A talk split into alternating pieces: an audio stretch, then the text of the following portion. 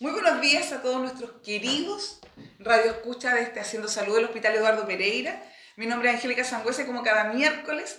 eh, estamos aquí para acompañarlos, para tener una interesante conversación y siempre con grandes invitados. Ustedes saben que esa es, eh, sin duda, eh, el gran sello de, este, de esta Haciendo Salud.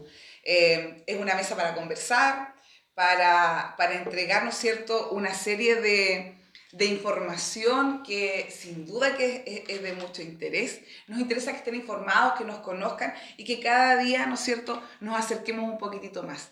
Eh, el Eduardo Pereira, sin duda, que es la casa, eh, es, una de las casas eh, importantes para todos los porteños y porteñas. Y, esperamos siempre, ¿no es cierto?, poder atenderlos de la mejor forma y que ustedes puedan recuperar su estado de salud, ¿no es cierto?, de la forma mejor, eh, con la mejor atención y por cierto lo más pronto posible. Así es que eh, como, como buena casa queremos contarle un poquitito qué es lo que hacemos. Quiero partir presentándoles las tremendas invitadas que tengo el día de hoy. Eh, como dice alguien por ahí, estamos lujosos hoy día, estamos lujosas en, en esta Haciendo Salud. Así que voy a partir presentándoles a Montserrat Ortiz. Ella es educadora de párvulos, titulada en la Universidad de Talca, directora de la sala cuna Cindy, perteneciente a nuestro querido hospital, ¿no es cierto?, Eduardo Pereira, y llegó a trabajar a, eh, a esta sala cuna Montserrat el año 2011. Sí.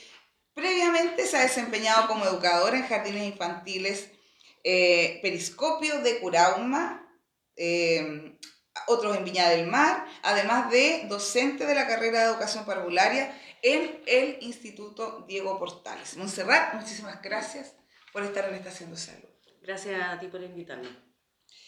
También nos acompaña Catherine Yáñez. Catherine es también educadora de párvulos. Eh, también, ¿no es cierto?, eh, forma equipo en eh, nuestra sala Cuna Cindy. Ella tiene 12 años de experiencia al cuidado y formación de niños y niñas en aulas de distintos centros eh, educativos de la región, jardines infantiles, eh, ya sean, ¿no es cierto?, particulares como de corporaciones municipales y también de Integra. Catherine, muchísimas gracias por estar con nosotros. Muchas gracias también por la invitación. Yo les quiero contar que esta invitación tiene, ¿no es cierto?, un sentido bien especial. El próximo 22 de noviembre, el próximo martes 22 de noviembre, se conmemora, ¿no es cierto?, el Día de la Educación Parvularia y también el de la educadora y educador, ¿no es cierto?, de párvulos, porque también hay educadores de párvulos, sí. no son solo educadoras. El, la, la, eh, en el fondo siempre hablamos eh, de esta condición de igualdad eh, o equidad en, entre, entre géneros, ¿no es cierto? Y no siempre para el lado femenino. También tenemos, ¿no es cierto?, condiciones muy escasas como que se, que se, dan, como por ejemplo en una profesión como la de ustedes, que eh, eh, eh, en un gran espectro, ¿no es cierto?, o en un mayor número es femenina, pero también existen varones, he conocido algunos que, sí, que, también, que también tienen la profesión. Entonces, contarles, ¿no es cierto?, que al alero de aquello, de, de, la conmemoración que ustedes van a tener la próxima semana, es que quisimos tenerlas en este eh, Haciendo Salud para hacer un tremendo reconocimiento a la, a la, función que ustedes realizan. Y vamos a conversar un poquitito de eso porque si bien eh, hablamos de, de, eh, de, una función, de un rol tan relevante en una, en una institución como la nuestra, en todas sin duda, pero, eh, pero no olvidemos que nosotros tuvimos un contexto que lo vivió todo el mundo, que tiene que ver con el contexto de pandemia, ¿no es cierto? Este COVID-19 del que tanto hemos hablado, pero eso significa que nosotros necesitábamos y, y, y eh, a, a, nuestras funcionarias, madres también, eh, trabajando con nosotros y, y estando a disposición, ¿no es cierto?, de todos los porteños y porteñas que podían requerir de nuestra atención.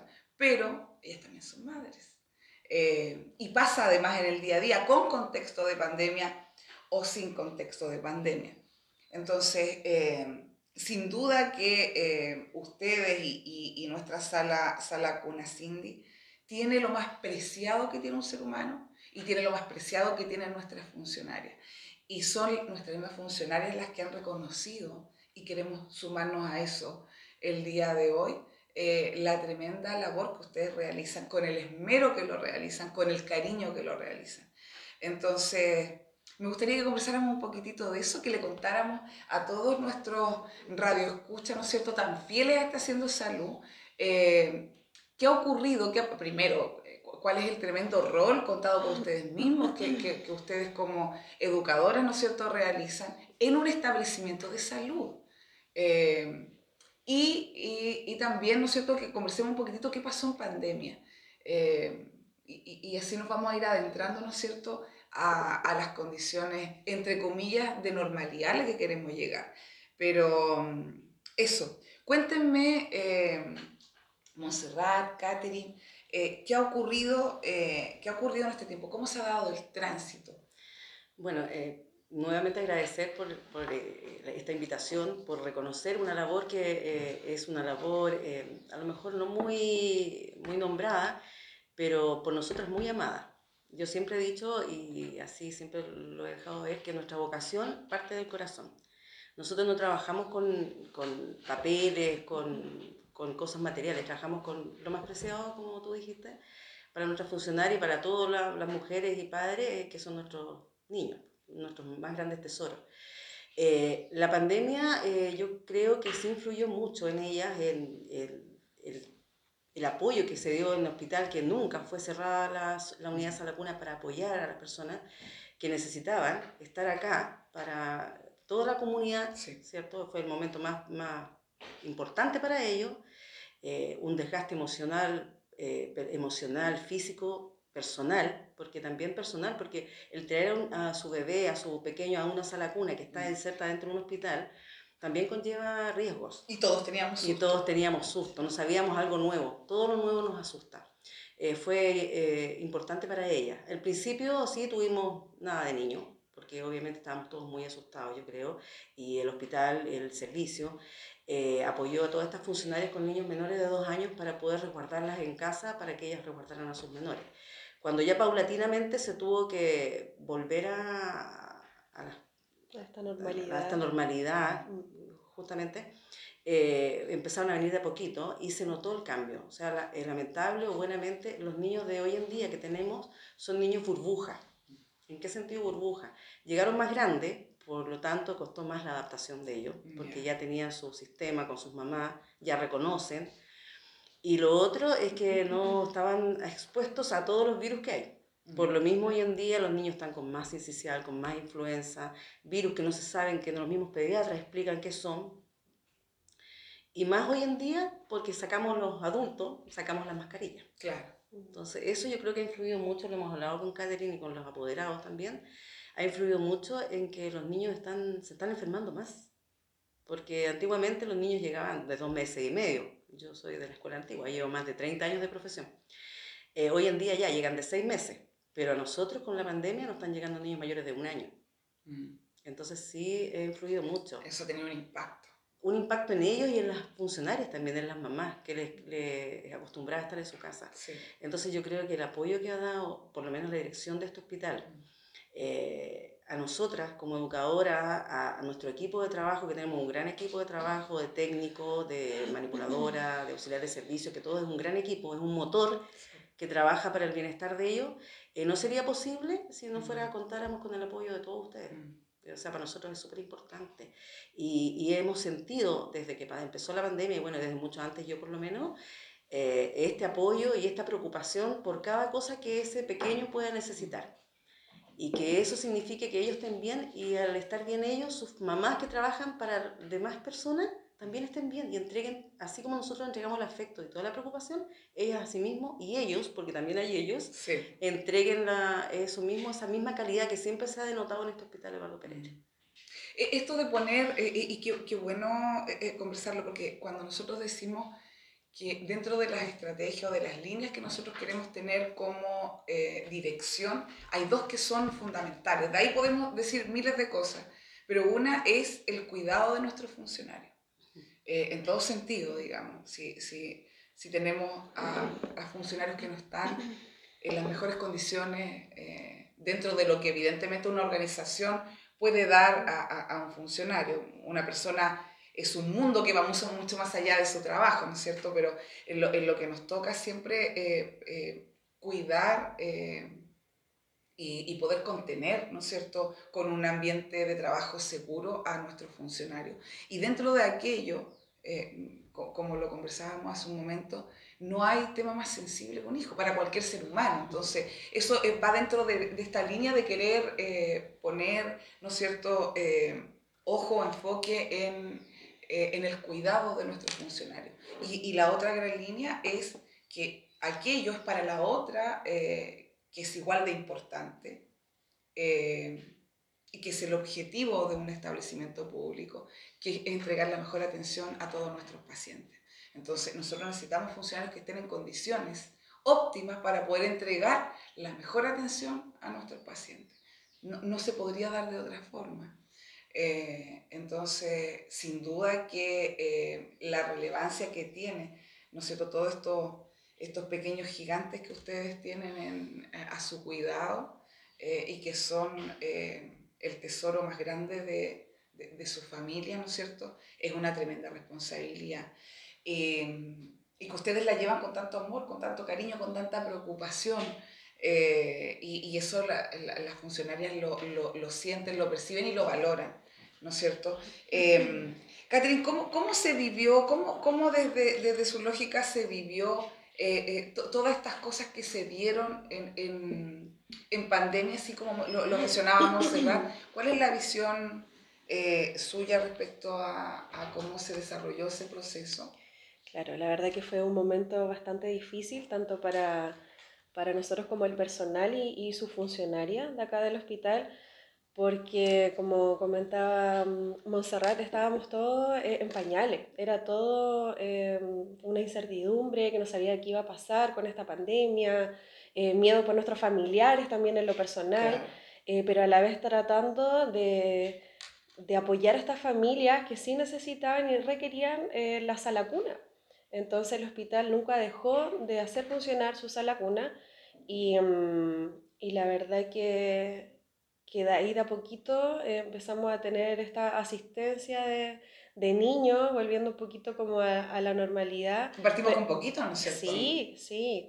Y, y, para los niños también fue como un choque eh, el vernos con mascarilla el vernos con mascarilla, no poder... Sí, porque a ellos no le podían poner mascarilla, no, muy pequeños. claro, los menores de dos años no, no, usan mascarilla. Entonces, para leer cuentos, para actividades, experiencias pedagógicas, la verdad que costaba un poquito. Eh, muchos de ellos no nos trataban de sacar la mascarilla, pero... Mm, pero ya después como que se hizo parte de, como mm. de parte del outfit. Porque ya después era como, hasta ellos mismos después como que uno le, le ponía la mascarilla, porque ya estaban tan acostumbrados, pero, mm, pero ha sido difícil el, e, este proceso, pero a la vez... Em, Tremenda experiencia igual. sí, sí. sí o sea, cómo enfrentarse a una situación como esta, bueno, nos pasó a todos, a cada quien en, en el área donde está, pero, pero sin duda que si miramos, eh, como decimos siempre, el vaso medio lleno, esto igual mm. significó estas cosas. Claro, y tratando de apoyar también a las familias, porque eh, en este contexto de pandemia, que no podían venir acá presencial, tratábamos de apoyarlo con videos, con cápsulas, para, porque los niños estaban encerrados, o sea, no podían salir a ninguna parte. Mm, y, y, se perdió un poquito ahí la, la autonomía de los niños, porque la, en la casa encerradito en esta burbuja, eh, era como dándole la comidita en la boca, eh, quédese ahí nomás, no salgamos, eh, cero movilidad, motricidad gruesa, nada. Entonces necesitaban estos niños salir a la vida, salir y, y, este espacio que, que, que, se brinda acá en el Hospital Pereira, que, que es nuestra sala cuna, la verdad que es esencial y primordial para nuestra funcionaria y también brindando el mejor cariño y servicio y todo. Eh, la verdad que la, la, educación parvularia en la primera, en la etapa inicial, en la educación es súper importante. Y, y, para eso estamos nosotras, acá. Sí. ¿y cómo se ha ido dando todo esto que no, no, nos cuenta Catherine, ¿no es cierto? Que se, se eh, eh, esa es la impronta que tuvo la, la sala Cuna ¿no es cierto? Y hoy en día, ¿qué pasa hoy en día? Si bien todavía estamos con la alerta sanitaria, todavía tenemos COVID, siempre eh, lo volvemos a reiterar, si bien no existe la obligatoriedad de la mascarilla y a las medidas, ¿no es cierto?, de, em, eh, de elementos de protección personal han, han, se han modificado a nivel, a nivel país, pero el autocuidado tiene que seguir porque todavía tenemos contagio, se habla de una nueva variable, en fin.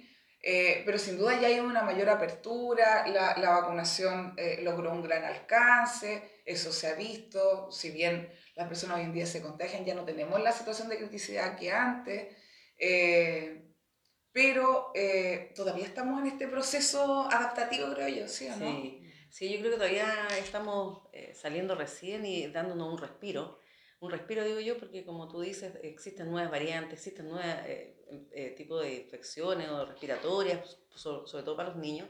Entonces yo creo que nosotros, por lo menos en el jardín, seguimos con, lo, con los cuidados que se requieren, porque son bebés muy pequeños.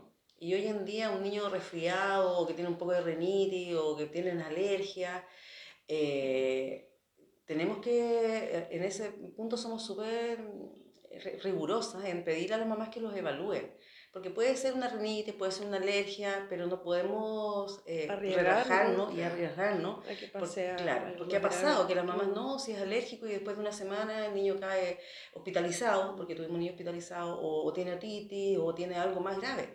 Entonces queremos pecar por todo lo que ha pasado y porque como nos hemos relajado en general, el, el, sistema se ha relajado, la sociedad se ha relajado, eh, de preocuparnos de nosotros, los pequeños, nuestros pequeños bajos loquitos, nuestros nuestros loquitos.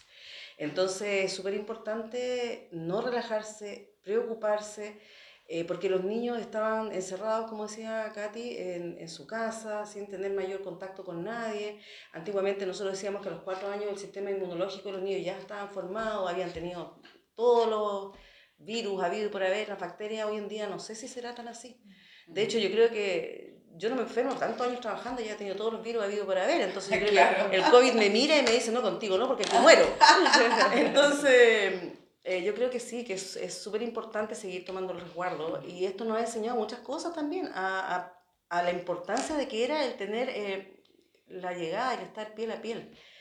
Eh, para nosotros fue difícil. El tema del contacto, contacto casi como seres vivos fue súper importante. Sobre todo con bebés. o sea, era un, un Ellos sí que necesitan estímulo, nosotros ya contención, estamos sobreestimulados. Sí, pero los niños, para los niños nosotros trabajamos mucho con la, la cara, mm. con las facciones, con hacer cosas. Para nosotros trabajar con mascarilla era terrible y para ellos, o sea, ellos lloraban mucho más de lo que el primer periodo de adaptación. ¿Por qué? Porque en las casas veían a sus familias sin mascarilla.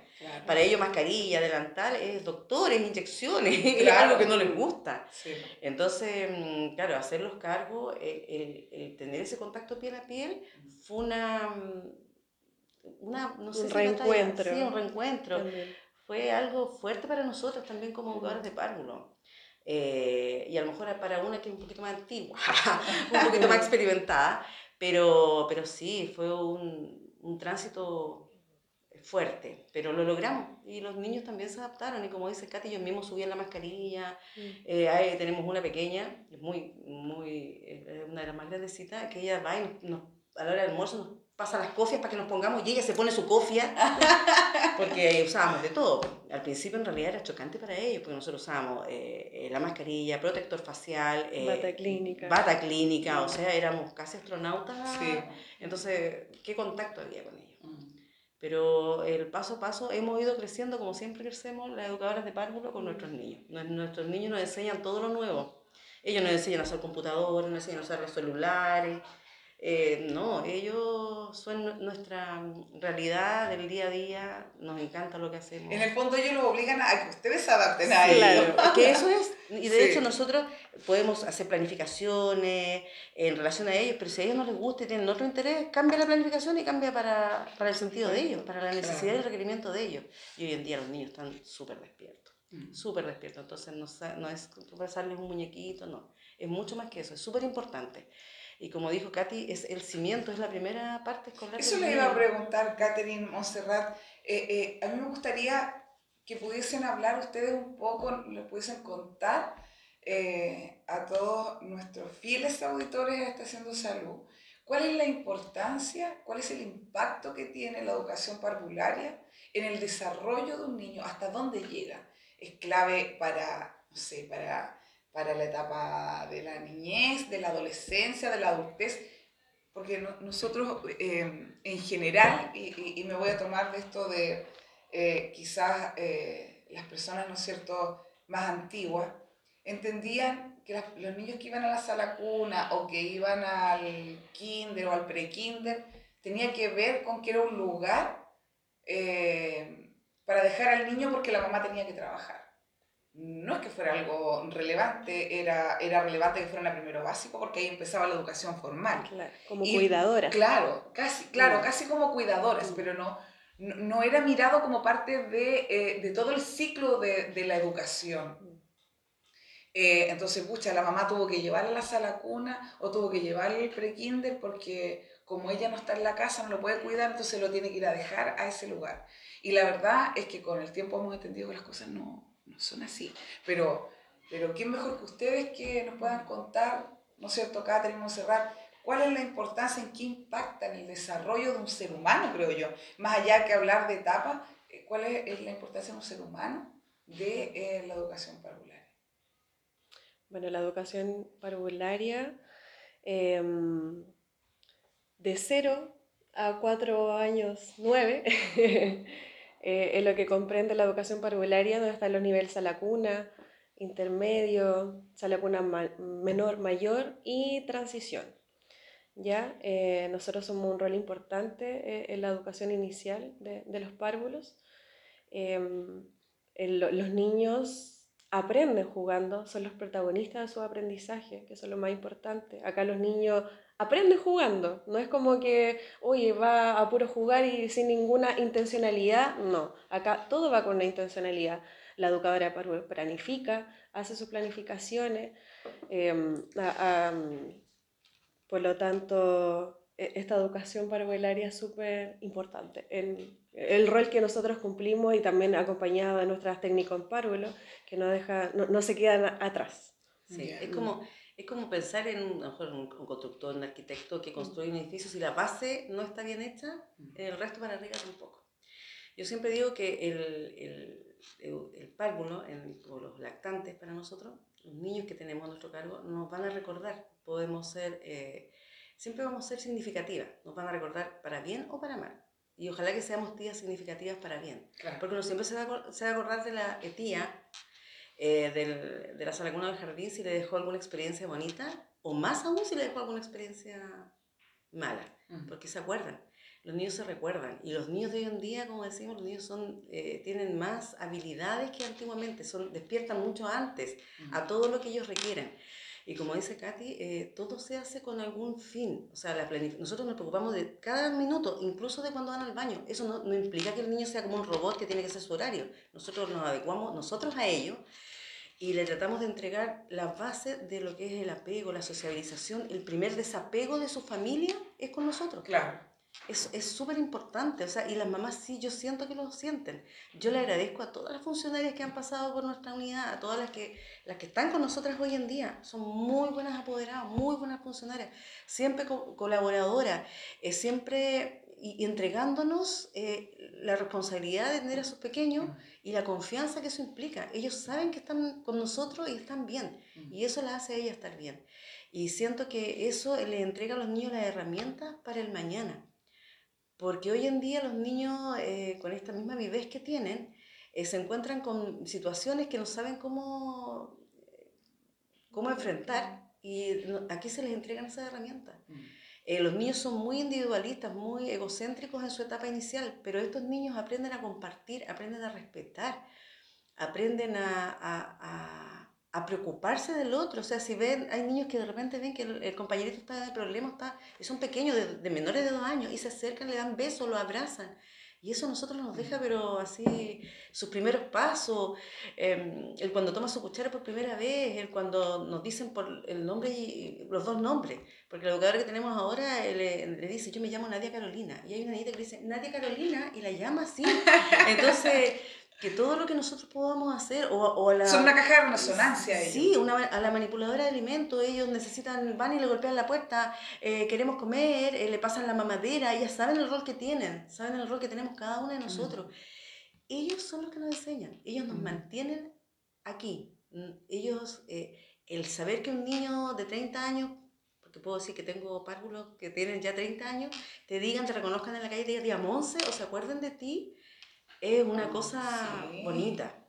Me recuerda a mi edad también, pero es bonita. es bonita, es algo bonito. O sea, estos años eh, están bien, bien valorados.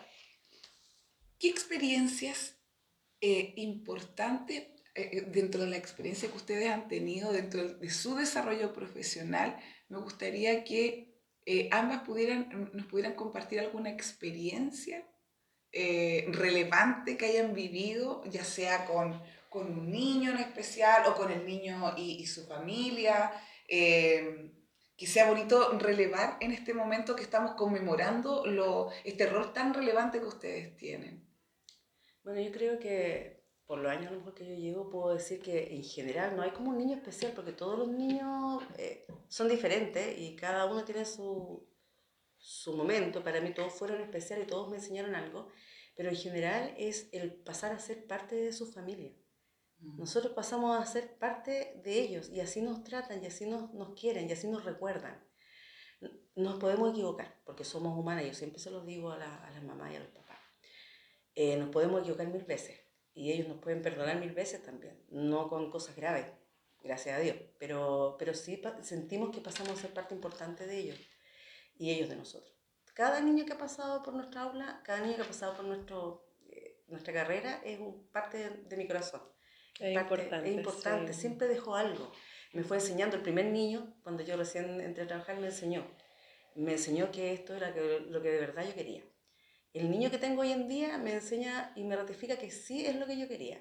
A lo mejor no tengo la misma agilidad que hace 30 años atrás, pero sí tengo el mismo cariño y el mismo corazón. Y así lo veo con todas las con el Katy y con todas las funcionarias con el equipo. Con el equipo. El equipo es un gran equipo. Sin ellas nosotros no podríamos hacer lo que somos hoy en día. Sin ellas eh, son, juegan un papel importantísimo. Y por lo mismo ellas también sienten que nosotros somos una pequeña familia para ellos. Hoy en día por el trabajo de las mamás, eh, ellos tienen que pasar la mayor parte con nosotros. Se le agradece a todas las funcionarias, se agradece al hospital, se agradece a cada persona que ha pasado por nuestra, nuestra vida eh, todo lo que nos han enseñado. Eh, y lo que nos ha permitido entrar en su familia. Y todos nos han entregado eso, ser parte de su familia. Y por la confianza brindada también, eso se valora mucho. Eso ustedes es algo que lo sienten, ¿no es cierto?, mm. eh, hacia las funcionarias y es recíproco. A, a, las funcionarias les pasa exactamente lo mismo. Eh, así que, bueno, yo siempre digo lo mismo, pero nuestro programa se nos hace tan, tan, tan breve y, y no me van a creer que ya estamos llegando al término de, de esta Haciendo Salud, eh, donde queremos reconocer y quiero reconocer a través de ustedes a todo el equipo, ¿no es cierto? Más allá de que sea, eh, ¿no es cierto?, el, el próximo 22. Eh, el día de la educadora y educador de párvulo, es también el día de la educación parvularia y para que se genere este proceso eh, tal como ustedes también lo señalaban, es un equipo, así que quiero con todo cariño enviarle un, un, reconocimiento y un saludo a todo el equipo que está también, ¿no es cierto?, detrás y al lado de ustedes. así que mm, felicitaciones, que tengan un gran día el 22. Eh, estamos muy contentas de, de haberlas tenido hoy día en Estación Salud y de la tremenda labor que ustedes realizan. A cada uno de ustedes agradecerles como siempre. Eh, su fiel sintonía eh, cada miércoles a las 12 del día en Estación Salud, invitarlos a que se sigan cuidando, eh, el autocuidado sigue siendo importante, tenemos este COVID todavía con nosotros eh, y los queremos a todos bien. Así que los esperamos el próximo viernes, perdón, el próximo miércoles a las 12 del día en Estación Salud del Hospital Eduardo Pereira.